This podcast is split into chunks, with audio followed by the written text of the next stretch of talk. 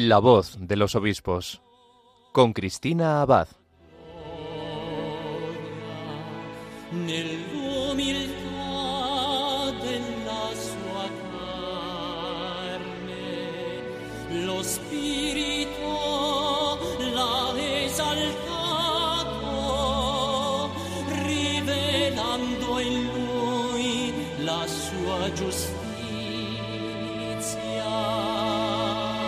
Muy buenas noches, querida familia de Radio María. Un cariñoso saludo de quien les habla, Cristina Abad.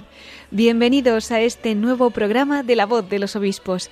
Como cada 15 días nos reunimos aquí, en la emisora de la Virgen, para conocer un poco más las vidas de nuestros obispos, conocer también las experiencias de su ministerio, la obra que el Señor continúa haciendo en sus vidas y también las noticias de sus diócesis.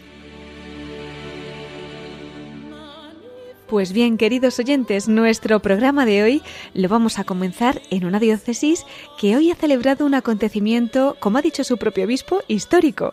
Y es que en esta fiesta de los mártires del siglo XX en España, la diócesis de Barbastro Monzón ha celebrado la apertura de la fase diocesana de la causa de beatificación de 252 siervos de Dios, todos ellos mártires de la persecución religiosa en España de los años 30.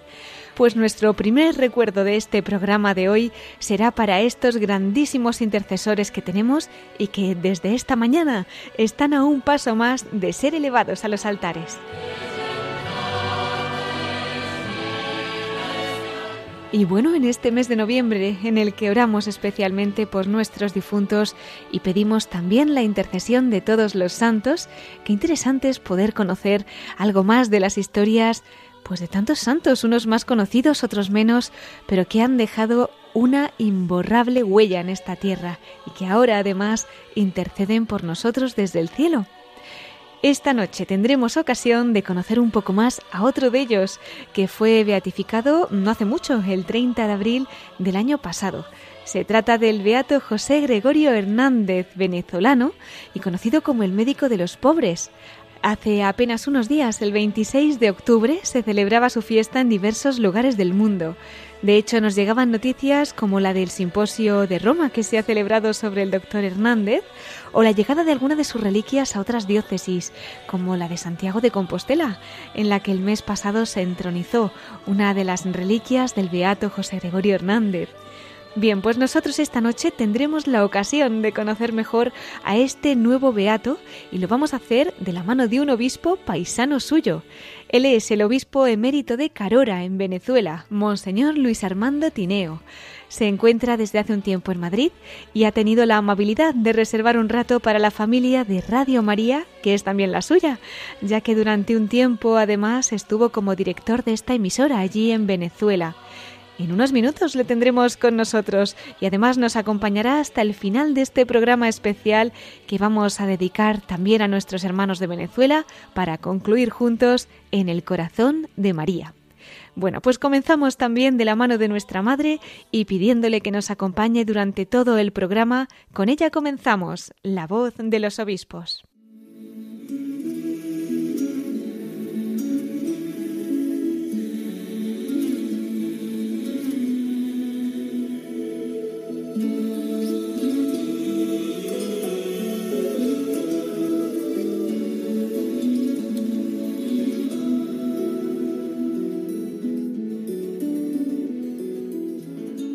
Como comentábamos, queridos oyentes, nuestra primera parada de esta noche la vamos a hacer en el Alto Aragón. Nos vamos a ir hasta la diócesis de Barbastro Monzón, diócesis que durante la persecución religiosa en España de los años 30 fue regada intensamente con la sangre de muchos, muchísimos mártires. Algunos de ellos ya han sido beatificados y otros desde hoy ya están un poco más cerca de que sean elevados a los altares.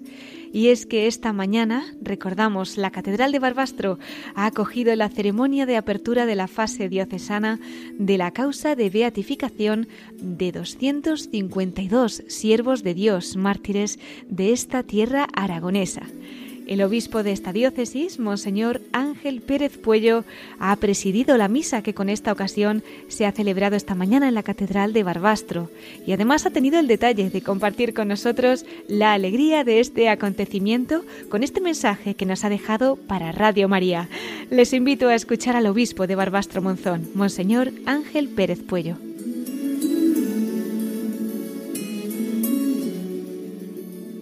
Desde que aquellos 331 hijos del Alto Aragón Oriental se marcharan a la ciudad de la luz, a las vastas y hermosas praderas donde viven eternamente los hombres y mujeres transparentes, hemos aprendido que nada se pierde para siempre.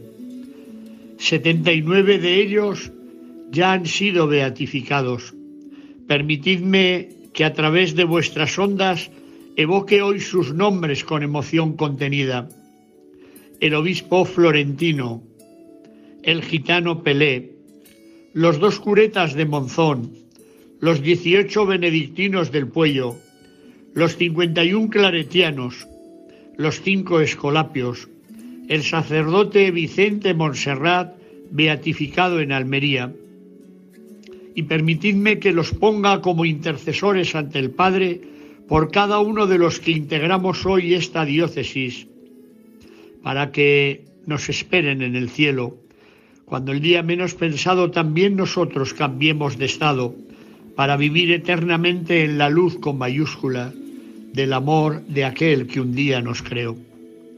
También hoy, permitidme que evoque a los 252 cuyo proceso diocesano hemos abierto esta mañana al terminar la Eucaristía. 212 sacerdotes, 5 seminaristas, 34 seglares y tres religiosas contemplativas del monasterio de Santa Clara en Monzón. Son nuestros testigos, son la joya de la corona que sin duda fecundará nuestra diócesis con nuevas vocaciones. Así quedó salpicada de cruces nuestra geografía diocesana. Se lo debíamos. Y hoy saldamos esta deuda de gratitud con todos ellos.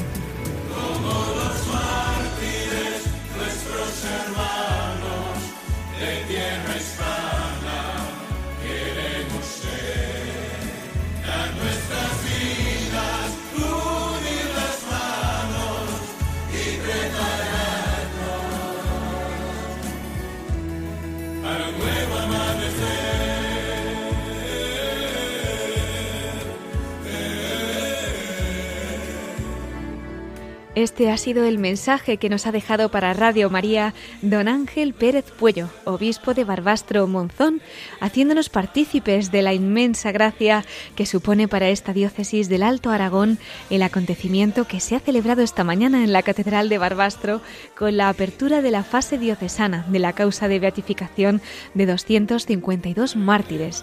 Muchísimas gracias, don Ángel, y nos unimos de todo corazón a la alegría de esta querida diócesis, pidiendo, como usted ha dicho, que esta sangre derramada por estos mártires fecunde la diócesis con nuevas vocaciones.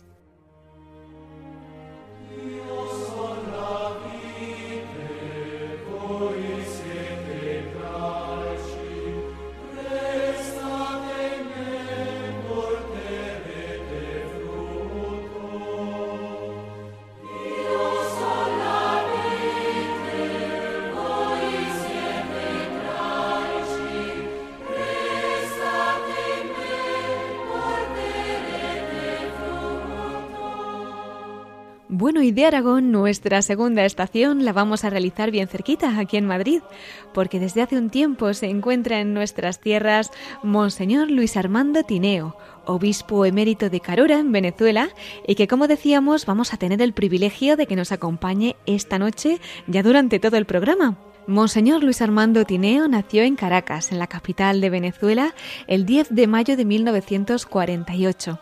En 1976 obtuvo la licencia en Sociología en la Universidad de Oriente en Cumaná y posteriormente en Caracas la licencia en Educación. Entró al seminario en Caracas y allí realizó los estudios de filosofía. Especialmente significativo fue el periodo en el que estudió en la Pontificia Universidad Gregoriana de Roma. Estudió casi nueve años de especialización en teología moral. También estudió en Francia, concretamente en París y en Tours.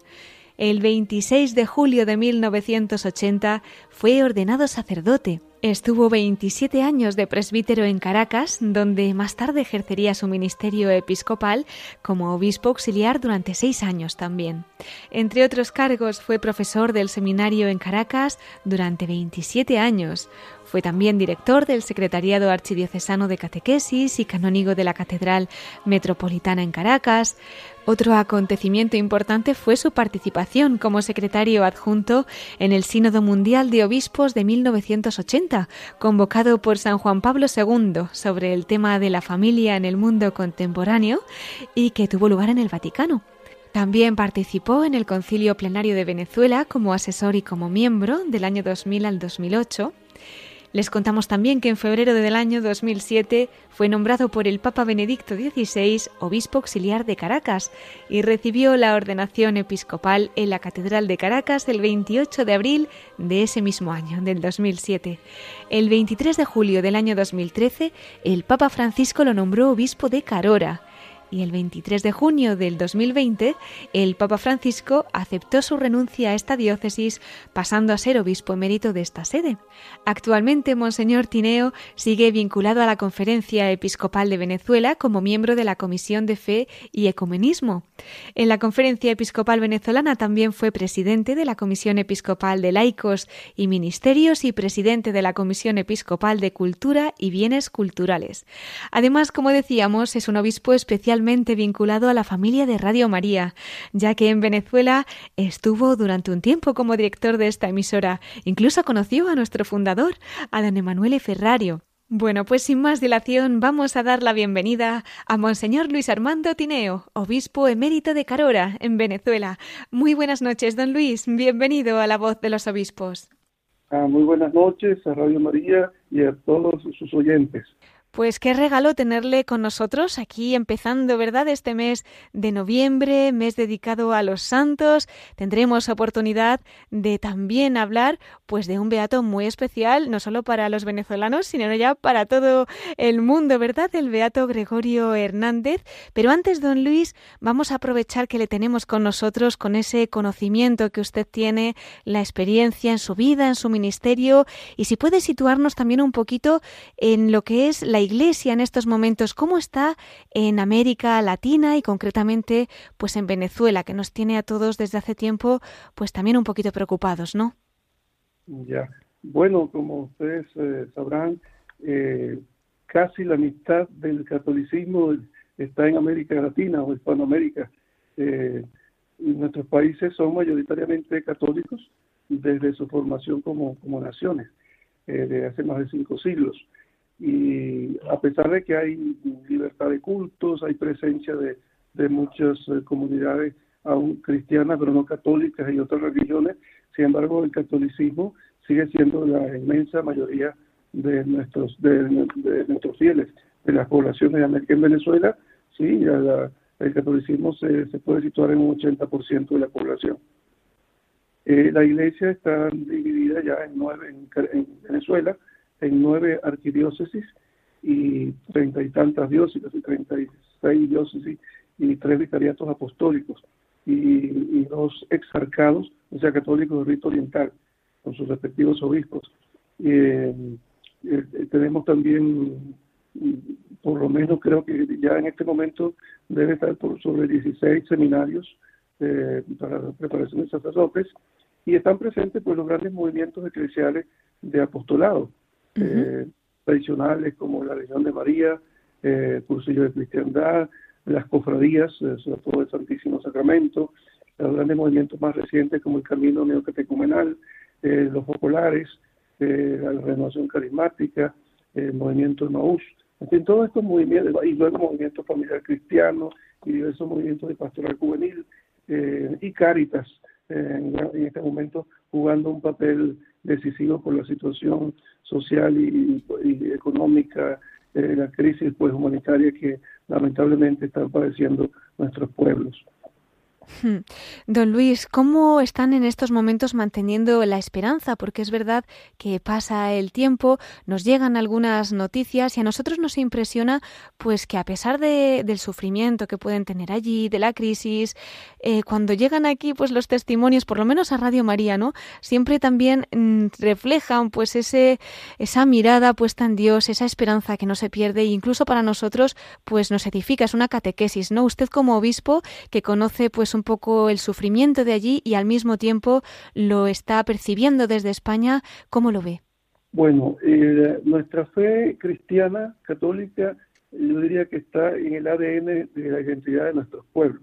Hmm. Nuestros pueblos se gestaron eh, en castellano eh, y, profesando la fe católica. Y se distingue por una gran devoción a, a, Jesucristo nuestro Señor, sobre todo en su pasión y a la Santísima Virgen. La, Virgen está presente en mil vocaciones en todo el continente. Ahora bien, en esta situación de sufrimiento y, en fin, de, crisis humanitaria, la Iglesia está jugando un papel fundamental. Fíjense que las últimas encuestas, y hablo de varias, que se han hecho sucesivamente en los últimos años, en todas ha aparecido la Iglesia Católica como la institución de mayor credibilidad en el país. Y esto es llamativo con todas las campañas que ya pues, se sabrán que por los medios que ha habido contra la iglesia, de parte pues, de, las ideologías contrarias, muchas de ellas, especialmente las que están en el poder, en el poder político. Sin embargo, y la iglesia en Venezuela no cuenta en este momento con ningún, pero ningún respaldo oficial, ni económico, ni institucional de ningún tipo. Yo diría que al contrario. Y sin embargo se ha, estado desempeñando su misión. Los, obispos venezolanos nos decidimos eh, unánimemente mantenernos al frente de la misión de la Iglesia en el sentido de que la Iglesia no, no decaiga, al contrario, no decaiga, sino al contrario, todas sus actividades, todas las que podamos hacer, mientras tengamos un margen de libertad y de, maniobra, diríamos así, de, movimiento en la sociedad. Por ejemplo, mantener todas las iglesias abiertas, mantener todos los movimientos de apostolado, mantener la religiosidad popular como, como escenario de evangelización eh, eh, las procesiones, las fiestas patronales, las celebraciones de primeras comuniones, bautismos, confirmaciones, matrimonios, ordenaciones, instituciones de ministros laicos, dedicaciones de capilla, y eso se ha mantenido. no sabemos, nosotros mismos estamos asombrados sin casi medios. Qué bueno. Ningún, subsidio, eh, más bien el gobierno nos ha quitado edificaciones y, ha puesto trabas. Y, pero eh, es admirable la labor de, de, las congregaciones religiosas, sobre todo de las hermanas, de los movimientos de apostolado y de los párrocos que están, mire, eh, por ejemplo, pongo un, por, por, solo ejemplo, la, último, los últimos años, los últimos siete años que estuve al frente de la diócesis de Carora, que es una diócesis al oeste de Caracas, no casi unos 800 kilómetros hacia la región centro-occidental, una diócesis predominantemente rural el, 75 o casi, casi el 80% de la población de esa diócesis es rural, 11.700 kilómetros cuadrados y un poco, menos de, un poco más de medio millón de habitantes.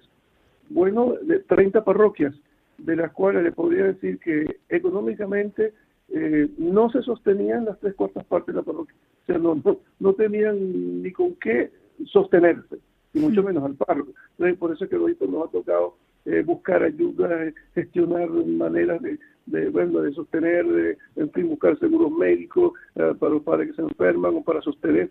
La mayoría de las parroquias no tienen ni secretaria, son voluntarios y lo hacen con un gran amor se turnan. A veces la Legión de María eh, tiene como uno de sus apostolados apoyar al párroco, entonces por lo menos tres o cuatro veces a la semana una de las legionarias o de los legionarios va y se encarga de llevar los niños de la parroquia, recibir las, eh, las dotaciones de bautismo, de matrimonio, de confirmaciones, las intenciones de misa, etcétera. Dice, todo eso, eh, llevar los archivos. En esas precariedades estamos. En Caracas, este, también, aunque algunas ya tengan secretarias y todo eso, sin embargo, siempre estamos en esa precariedad. Pero lo que quiero decir es que la acción de la Iglesia, aún con escasez de medios, no se ha detenido, más aún se ha intensificado eh, en casi todos los escenarios. Porque la, acción de las parroquias, por ejemplo, no se limita, y eso lo hemos hecho mucho énfasis, los obispos, no se limita al, ámbito de las iglesias parroquiales, sino que cada parroquia tiene muchas capillas o muchos centros de evangelización. Entonces, el énfasis está puesto en evangelizar, como la iglesia primitiva. A veces reunirse en las casas, hacer oración, rezar el rosario, eh, hacer lectura bíblica, círculos bíblicos, etcétera, eh, con gran dificultad, ¿se entiende? Porque la, otra limitación tremenda que tenemos en Venezuela es que por la inseguridad, el ambiente de inseguridad en las calles, este, el gobierno no, tiene, no, no, no controla el orden público y la delincuencia está desatada, entre otras cosas también por la, bueno, por la pobreza, etcétera, este, ya no pueden haber actividades nocturnas. Eh, cuando yo era párroco, que fui párroco 18 años en Caracas, este, la mayoría de las actividades pastorales después de la misa de, de 5 o 6 de la tarde, teníamos las reuniones que la gente salía de sus trabajos y se reunían los grupos de apostolado, consejo parroquial, cáritas, curso de catequesis. Ahora eso no puede ser. Tiene que ser los sábados en las mañanas o los domingos. Ahí eso se envía la iglesia. Y tenga en cuenta que a veces hay párrocos que tienen que celebrar 5, 6, hasta 7 Eucaristías en lugares diferentes el mismo día, trasladarse de un lugar a otro y atender la parroquia, o sea que ya, ya por ahí vayan imaginándose cómo funciona. Entonces, los laicos han tomado un gran protagonismo, gracias a Dios, y quiero subrayarlo en los ministerios laicales. Este, los ministros eh, proclamadores de la palabra, los ministros extraordinarios de la comunión, están desempeñando un papel pero fundamental, estelar. Hay capillas que prácticamente todos los domingos un ministro de la palabra la abre y celebra la palabra, lee las lecturas, etcétera, y si hay un sagrario, este, si, hay sagrarios porque tiene, que haber misa semanal por lo menos. El sacerdote va a celebrar la misa y ahí tiene que salir a otras cinco o seis capillas y cubrir lo que pueda y así sucesivamente. Pero la idea es que no se detenga la acción, la oración, la acción litúrgica, la acción caritativa. Caritas se ha multiplicado, eh, solo Dios sabe cómo, y, la presencia de la iglesia. Y también en, el diálogo con, las, eh, con los hermanos separados. Eh, hemos hecho, hemos avanzado mucho en el ecumenismo. Eh, nosotros tenemos todos los años, se celebra ya, con, ya eso se ha, se ha instalado, la Semana de Oración por la Unidad de los Cristianos. Hmm. Y nos reunimos, en, no digo yo en todas todavía, pero en la mayoría de las diócesis, sobre todo en la arquidiócesis de Caracas, que es la más grande, toda esa semana, un día, cada día, hay una, nos reunimos todos los cabezas de iglesia en alguna de estas iglesias por ejemplo, comenzamos, por ejemplo, comenzamos y terminamos en la Iglesia Católica, pero con los hermanos ortodoxos, eh, luteranos, pentecostales, adventistas, no sé cuántos, y estamos buscando en el espíritu pues que Juan Pablo II inauguró, bueno, ya el Concilio Vaticano II y, y, Juan Pablo II y el Papa Francisco, buscar aquello que nos une para como cristianos para afrontar los tremendos desafíos que el mundo secularizado nos está poniendo, poniendo a la fe.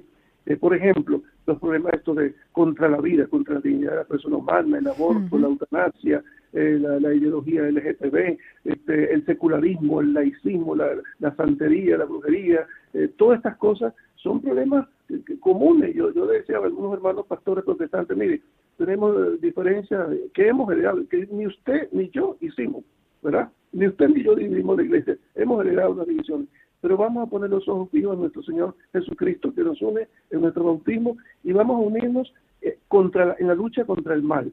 Vamos a proclamar a Cristo, a llevar el Evangelio y bueno, y de ahí en adelante el Espíritu Santo hará su acción. Cada quien tiene que ser eh, fiel a su vocación, etcétera.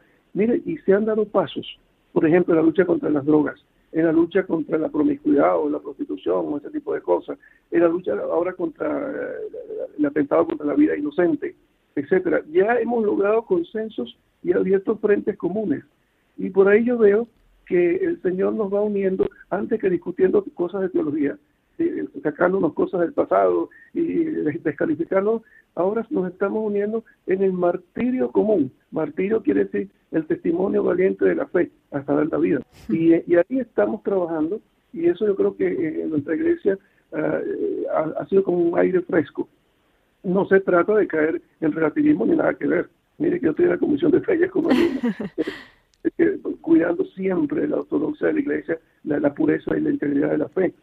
Pero sí en este mundo que, que, que, que está agrediendo la fe, toda, toda expresión de, de, fe, de religiosidad, de cristianismo, tenemos que unir fuerza.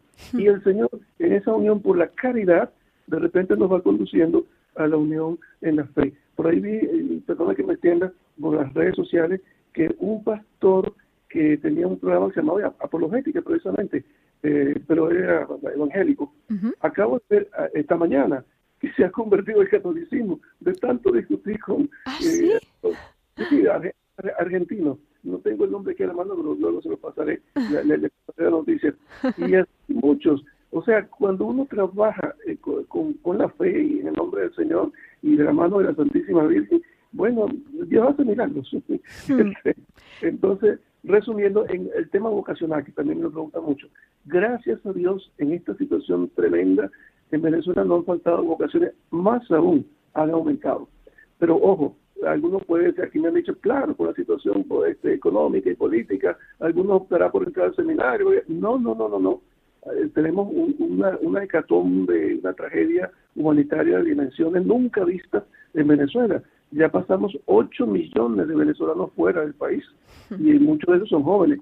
Y sin embargo, de los jóvenes que quedaron, que ya se imaginarán en las condiciones que han quedado, bueno, muchos entran al seminario y muchos hacen su apostolado de misiones desde, el seminario a evangelizar a los campos, a las zonas periféricas y con, bueno, con, con esfuerzo y yo creo que eso tiene su, el Señor pues da su apoyo, van llevando adelante sus estudios, su espiritualidad, etcétera.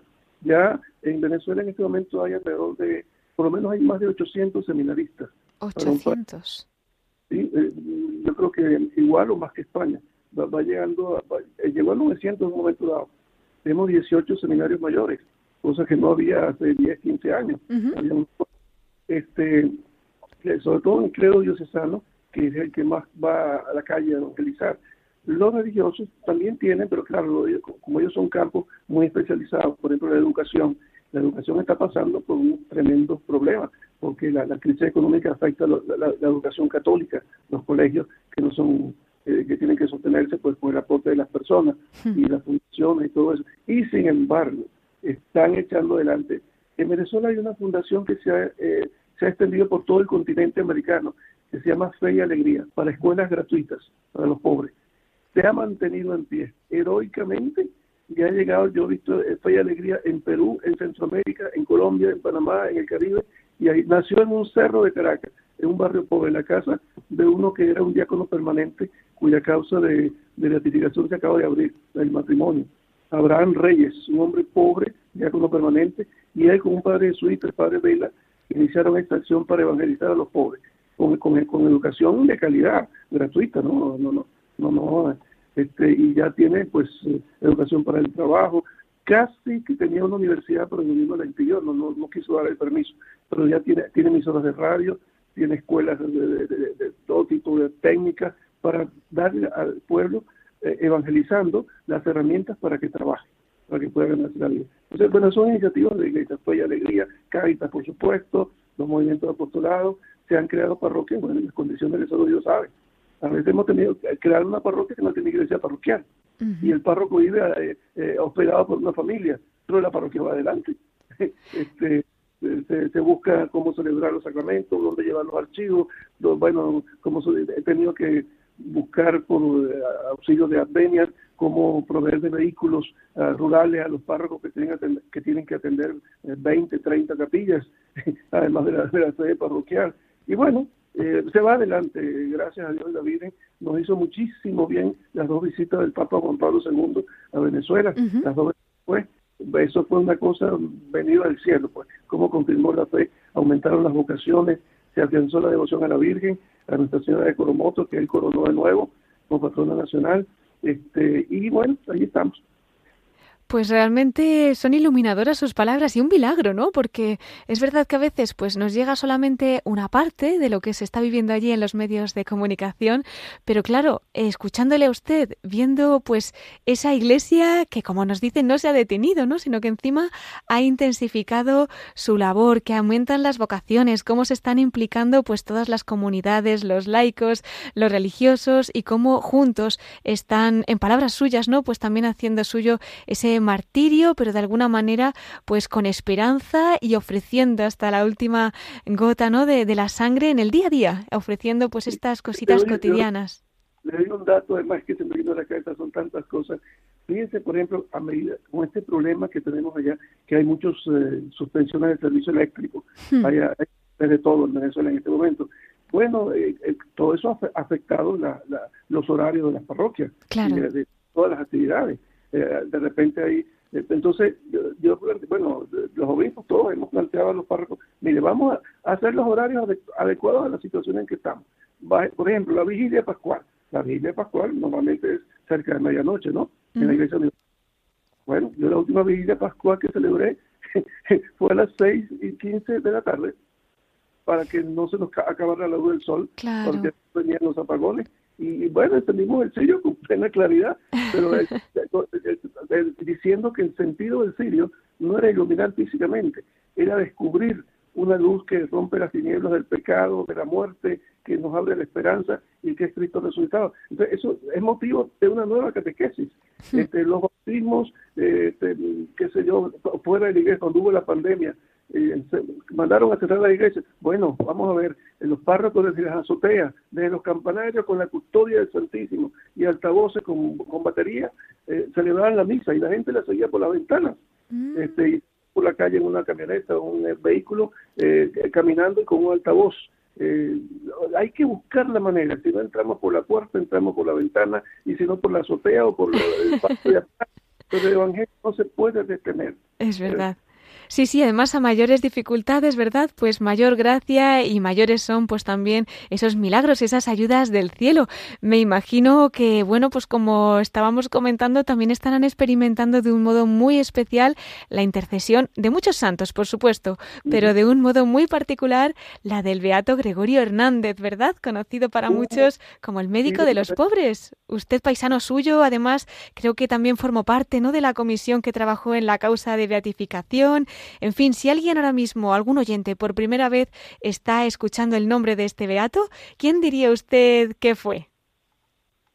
Mire, eh, en este momento lo puedo decir así con total, el venezolano más querido y más admirado de la historia. Todos dicen que Simón Bolívar, sí, bueno, Simón Bolívar en la historia y tal, pero si, si hubiera unas elecciones en este momento en Venezuela, para lo que sea, para presidente, para premio Nobel, para papa, para lo que fuera, yo creo que el pueblo venezolano votaría en un 99%, más allá de los católicos, incluso votarían por el doctor José Gregorio Hernández.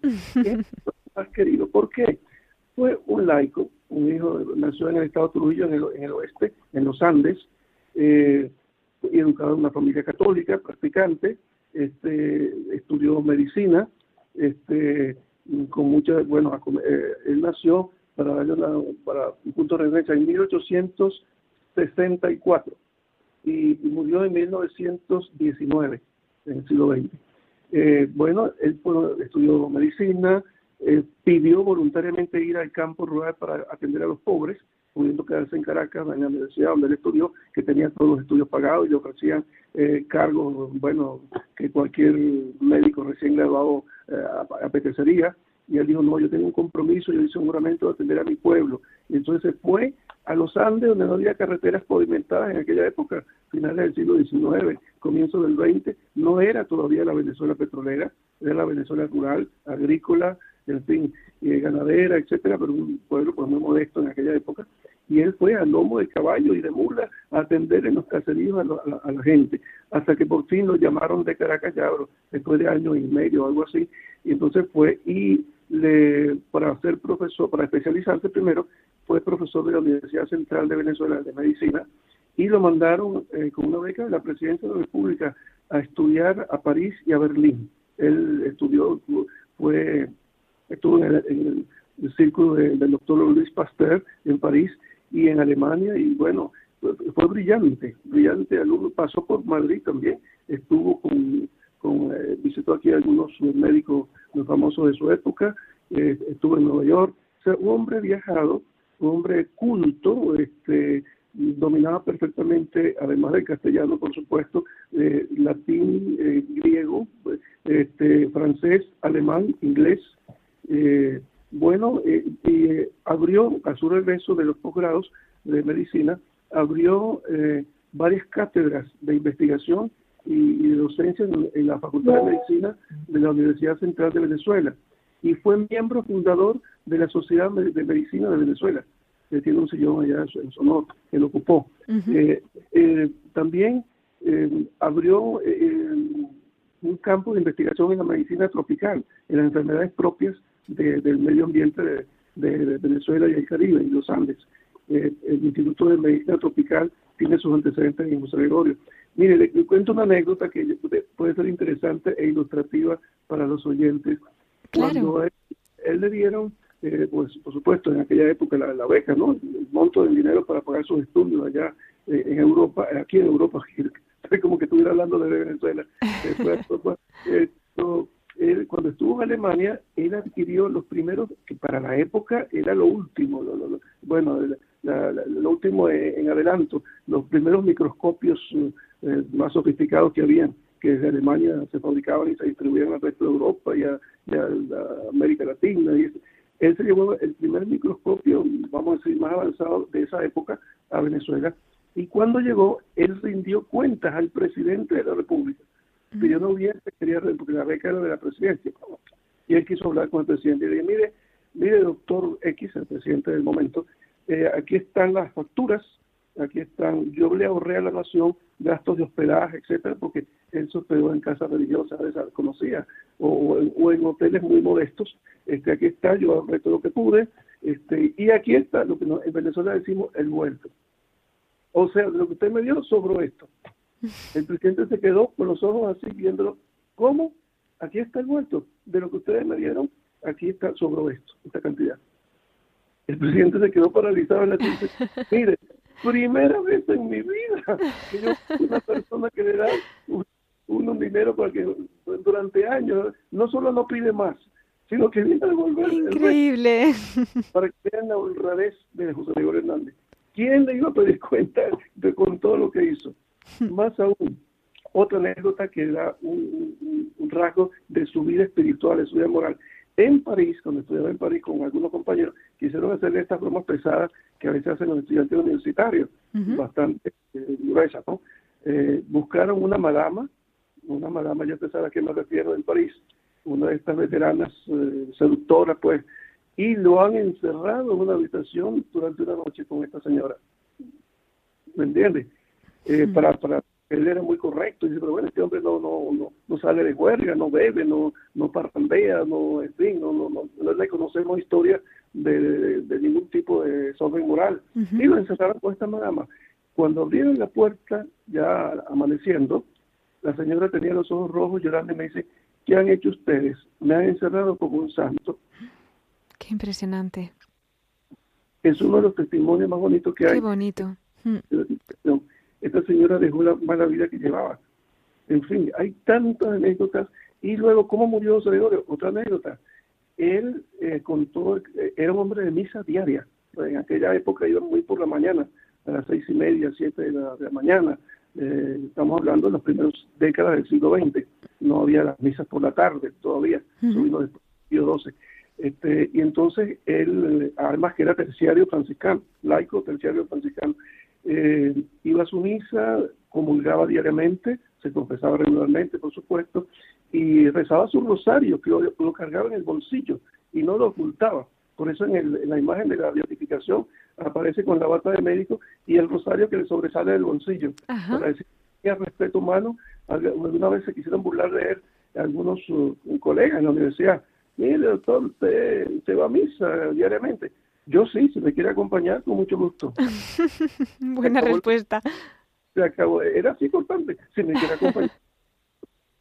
no empezó a pedir permiso, defenderse, inventar excusas. No, no, yo sí, claro, todos los días. Y si usted me quiere acompañar, con mucho gusto. Bueno, volviendo a la, anécdota que estaba contando.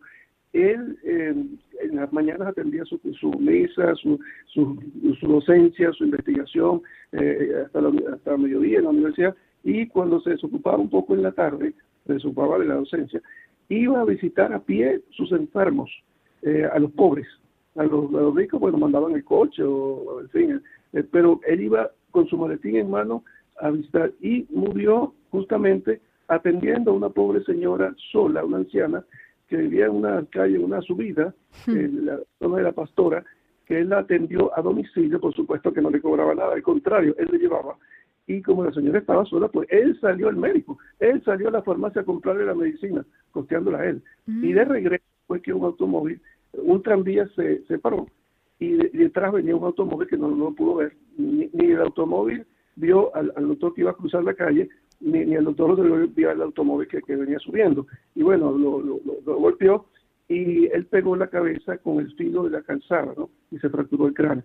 Así fue que murió invocando a Jesús y María. Este, y, pero fíjese, murió haciendo el bien. Vivió, murió ejercitando la caridad. Eh, esto es muy importante. Hay un detalle que casi nadie cuenta y que no aparece, yo no sé por qué, en muchas biografías de él que han publicado. Es un hombre con una búsqueda apasionada de Dios y de la espiritualidad, de profundizar en la espiritualidad. Él entró en una cartuja, fue cartujo. Ah, sí. En, Italia. y, eh, llegó casi a 10 meses no pudo seguir por la salud, le dio, los pulmones se le complicaron. Eh, entonces, pero ya, eh, nosotros visitamos la, la, cartuja de Luca, eh, al norte de Italia, una parte muy, muy fría, muy boscosa. Este, él allí estuvo y se llamaba, se llamó, siendo monje, el hermano Marcelo. Ah. Bueno, José Gregorio Hernández, para que usted vea por dónde va la espiritualidad de este hombre y el sacrificio. Era un hombre de, por supuesto, sus ayunos los viernes, la cuaresma, pero él lo decía, él siempre andaba bien, bien presentable. Los médicos de aquella época eran personas que estaban de corbata todo el día, o con su bata blanca, o su traje oscuro, su maletín y su sombrero. Él no, no llamaba la atención así porque era rezandero, porque cargara medallas colgando, o porque andara um, así mal puesto, que inspirara lástima, o los zapatos rotos. No, no, él andaba correctísimo. Más aún, se descubrió que él cosía sus trajes. Ah. Este, y eh, andaba impecable, pero siempre con un traje negro, era su hábito después. No, o sea, lo que él no permitía era el lujo, la ostentación o la frivolidad. Hmm. Sabía tocar piano, eh, sabía escribió hasta de filosofía. Es que la cultura que tenía, nos preguntamos en qué tiempo él estudió tanto. Desde eh, luego. Es que, mire, escribió sobre Santa Teresa, También. Sí, sí, sí. Eh, eh tiene tratados de filosofía, de, apologética, defendiendo la fe. Era el tiempo de la polémica esta del evolucionismo contra el creacionismo, etcétera. Defendió la fe cristiana desde las academias, desde la, prensa, desde los libros. Era un hombre realmente bien, bien plantado. O sea, no, por todas partes tenía facetas culturalmente, espiritualmente, cívicamente, ciudadanamente. Lo quisieron nombrar ministro de Sanidad dos veces, el presidente y él dijo, no, no, no. Él atendía a ricos y pobres. A los ricos, ¿cuánto le envía? Todo lo que usted pueda. ¿Cuánto le consulta? Lo que usted pueda.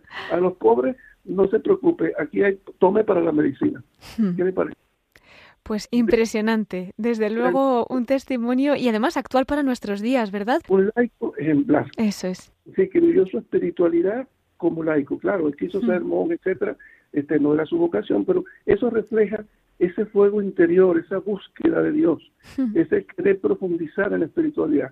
Hmm. Mira, alguna gente lo tenía hasta como director espiritual porque tenía el don de consejo. ¿Qué lo caracteriza? ¿Por qué el pueblo masivamente, eh, cuando él murió, salió a la calle? Porque era un hombre que atendía al enfermo y lo atendía científicamente bien, lo máximo en su época, pero comunicaba algo más, tenía un plus, algo de Dios. Hmm. E invitaba a la oración, a la confianza en Dios, en la Virgen, eh, eh, llevaba a la gente a Dios. Y ese es el apostolado laical, que en la profesión que tú tengas, el que te vea, el que entre en contacto contigo, se acerque más a Dios. Ser nosotros portadores de Dios, discípulos de Cristo. Y eso lo supo vivir él. Por supuesto, él vivió su, sus votos de religioso internamente, nunca público. Porque claro, como tuvo que salir por cuestiones de salud, etcétera, este, bueno, pero fue como laico, volvió como laico y hasta su muerte vivió su, su, su voto de, castidad, de, pobreza interior, de, obediencia a su director espiritual, pero nada, eso nadie se daba cuenta, lo vivía normalmente, hmm. con su buen humor, su trabajo, su espiritualidad, su atención a los pobres, en fin. Ahí hay un, ejemplo laical, un modelo por sus actitudes para los laicos de ayer y de hoy. Desde luego. Última cosa, y perdone, él, eh, eh, eh, cuando murió, estaba en pleno desarrollo la, la Primera Guerra Mundial. Y una, fíjense, la, la, la, catolicidad, el espíritu ecuménico de él, ecuménico en el sentido de universal, de católico. él ofreció al Señor su vida, y hay testigos, y Costa, ofreció su vida por el cese de la guerra mundial, de la primera. Ah, sí. Y él murió y inmediatamente se firmaron los tratados de Versalles. Pues interesantísimo, don Luis, lo que nos está contando y demás detalles, como nos dice, ¿no? Que a veces no, no se conocen en otras biografías. Entonces, bueno, pues le agradecemos enormemente que esta información de primera mano, como paisano suyo, como pastor también de diócesis venezolana, miembro también que ha trabajado, como decíamos, pues en esa comisión, ¿verdad?, para la causa de beatificación del doctor Hernández. En fin, yo creo que también aquí en Radio María vamos a pedir su intercesión que podamos como él, pues ser portadores de Dios, ¿no? Como nos contaba usted. Y profesionales en la profesión que tengamos, que no, que seamos ejemplos Eso es. de cumplimiento, pero sobre todo excelentes cristianos. Eso es, eso es.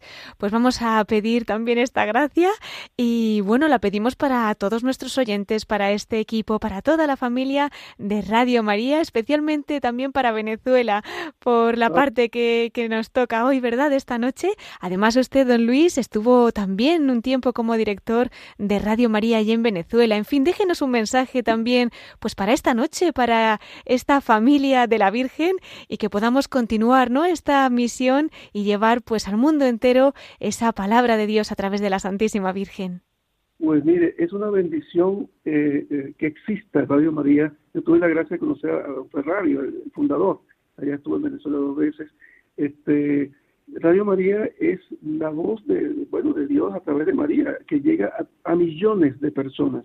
Eh, en estos momentos de precariedad, después de la pandemia, cuando no había, no podían haber muchas reuniones, desplazamientos, bueno, la radio es un medio que llega a todas partes, a todos los hogares, a todos los vehículos, los colectivos, los ambientes, los negocios, etcétera. La radio puede estar, allá en Venezuela está encendida y la oye, por ejemplo, en un negocio, en una panadería o algo, pueden tener un aparato de radio, Radio María, y los que van comprando están oyendo la programación, eh, los que están en su casa, la señora que está cocinando o haciendo su labor del hogar, eh, eh, durante el día está oyendo Radio María, reza con Radio María, se forma con Radio María, este, se celebra la misa, el rosario, hay programas para la familia.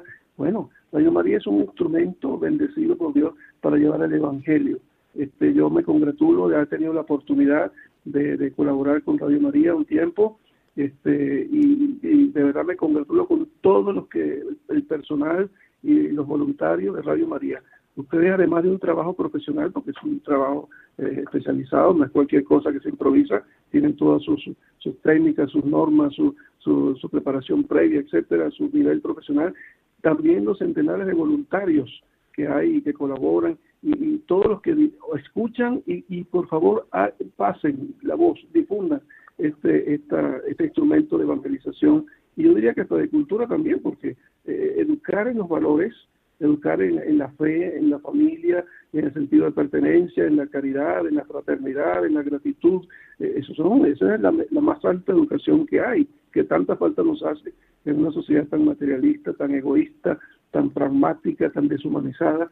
Bueno, Radio María es un instrumento de, evangelización, de humanización, de educación y yo diría que hasta de santificación, con la palabra de Dios y la oración que se transmiten por ella. Así que mis felicitaciones, me congratulo de haber tenido la oportunidad y sobre todo de este vídeo en este momento que tienen ustedes la oportunidad de tener en sus manos esta preciosa herramienta de evangelización para el mundo.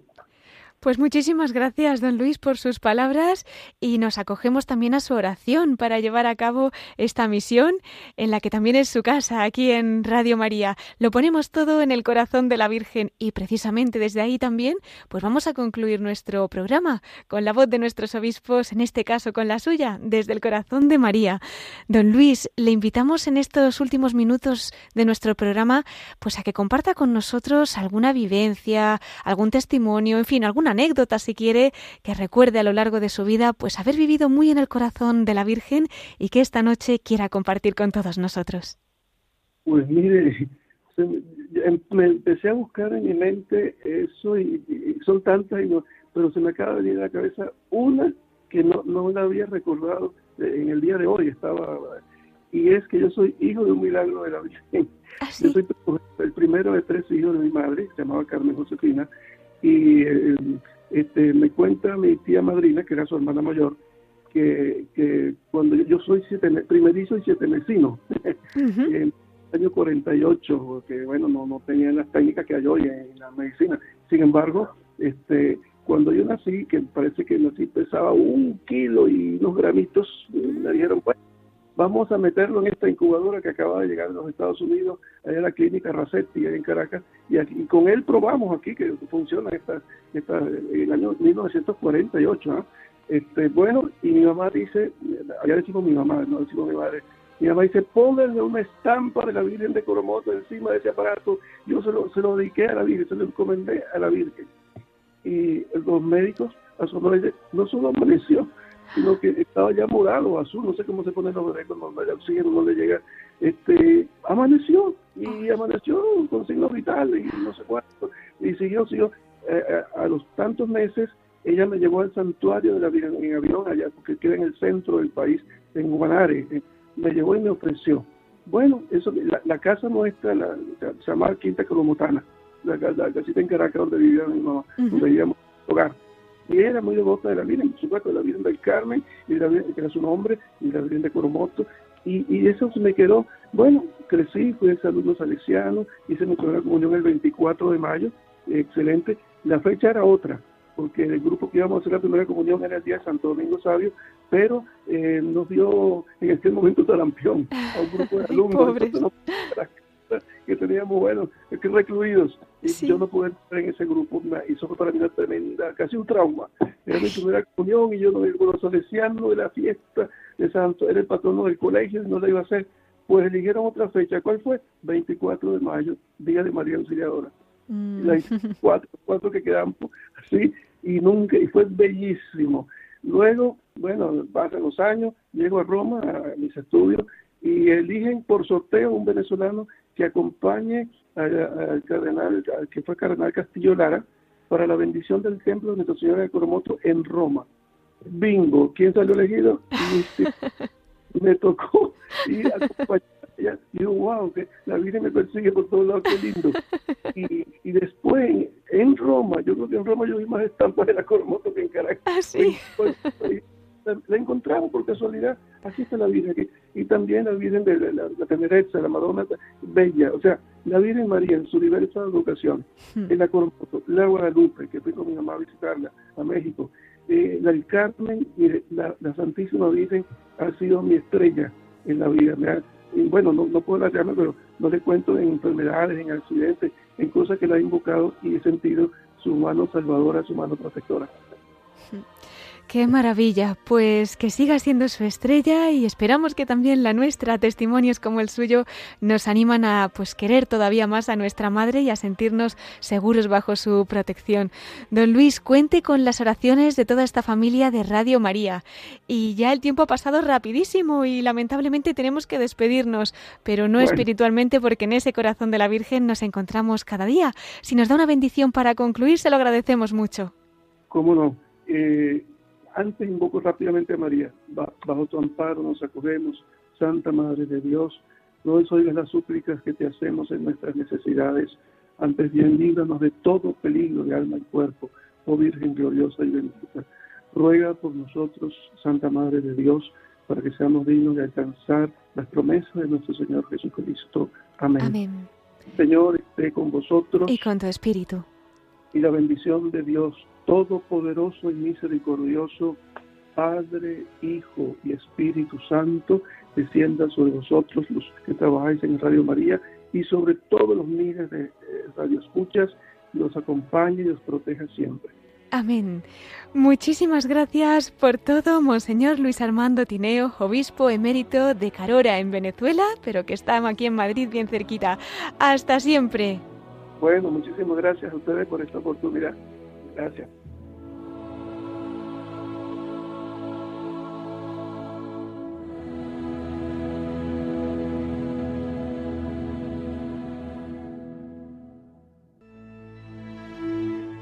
Pues queridos oyentes, hemos llegado ya al final de nuestro programa. Ya saben que pueden encontrar este y todos nuestros programas en el podcast de Radio María, o bien los pueden pedir llamando por teléfono al 91 822 8010 o a través de la página web entrando en radiomaria.es en el apartado de pedidos de programas. Lo pueden hacer también por correo electrónico escribiendo a pedidos de programas arroba radiomaria.es. Les recuerdo también nuestro correo electrónico para todos aquellos que nos quieran escribir. Lo pueden hacer a la voz de los obispos arroba radiomaria.es. Agradecemos una vez más al obispo emérito de Carora, en Venezuela, a Monseñor Luis Armando Tineo, el que nos haya acompañado esta noche aquí desde Madrid, con esa entrevista que amablemente nos ha concedido y en la que nos ha acercado a la realidad de la Iglesia en Venezuela, a la devoción del beato José Gregorio Hernández y, como no, también a la Virgen María.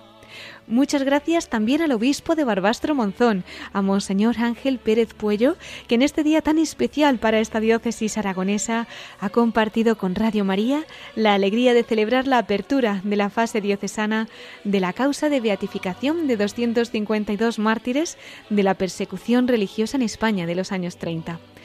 Pues queridos oyentes, muchísimas gracias por habernos acompañado un domingo más y les invito ahora a seguir en la emisora de la Virgen con las noticias que les ofreceremos en el informativo de Radio María. Se despide Cristina Abad. Hasta dentro de 15 días, si Dios quiere, a la misma hora a las 9 de la noche, las 8 en Canarias. Y nos volvemos a encontrar en dos semanas. Hasta entonces, con María, en la voz de los obispos.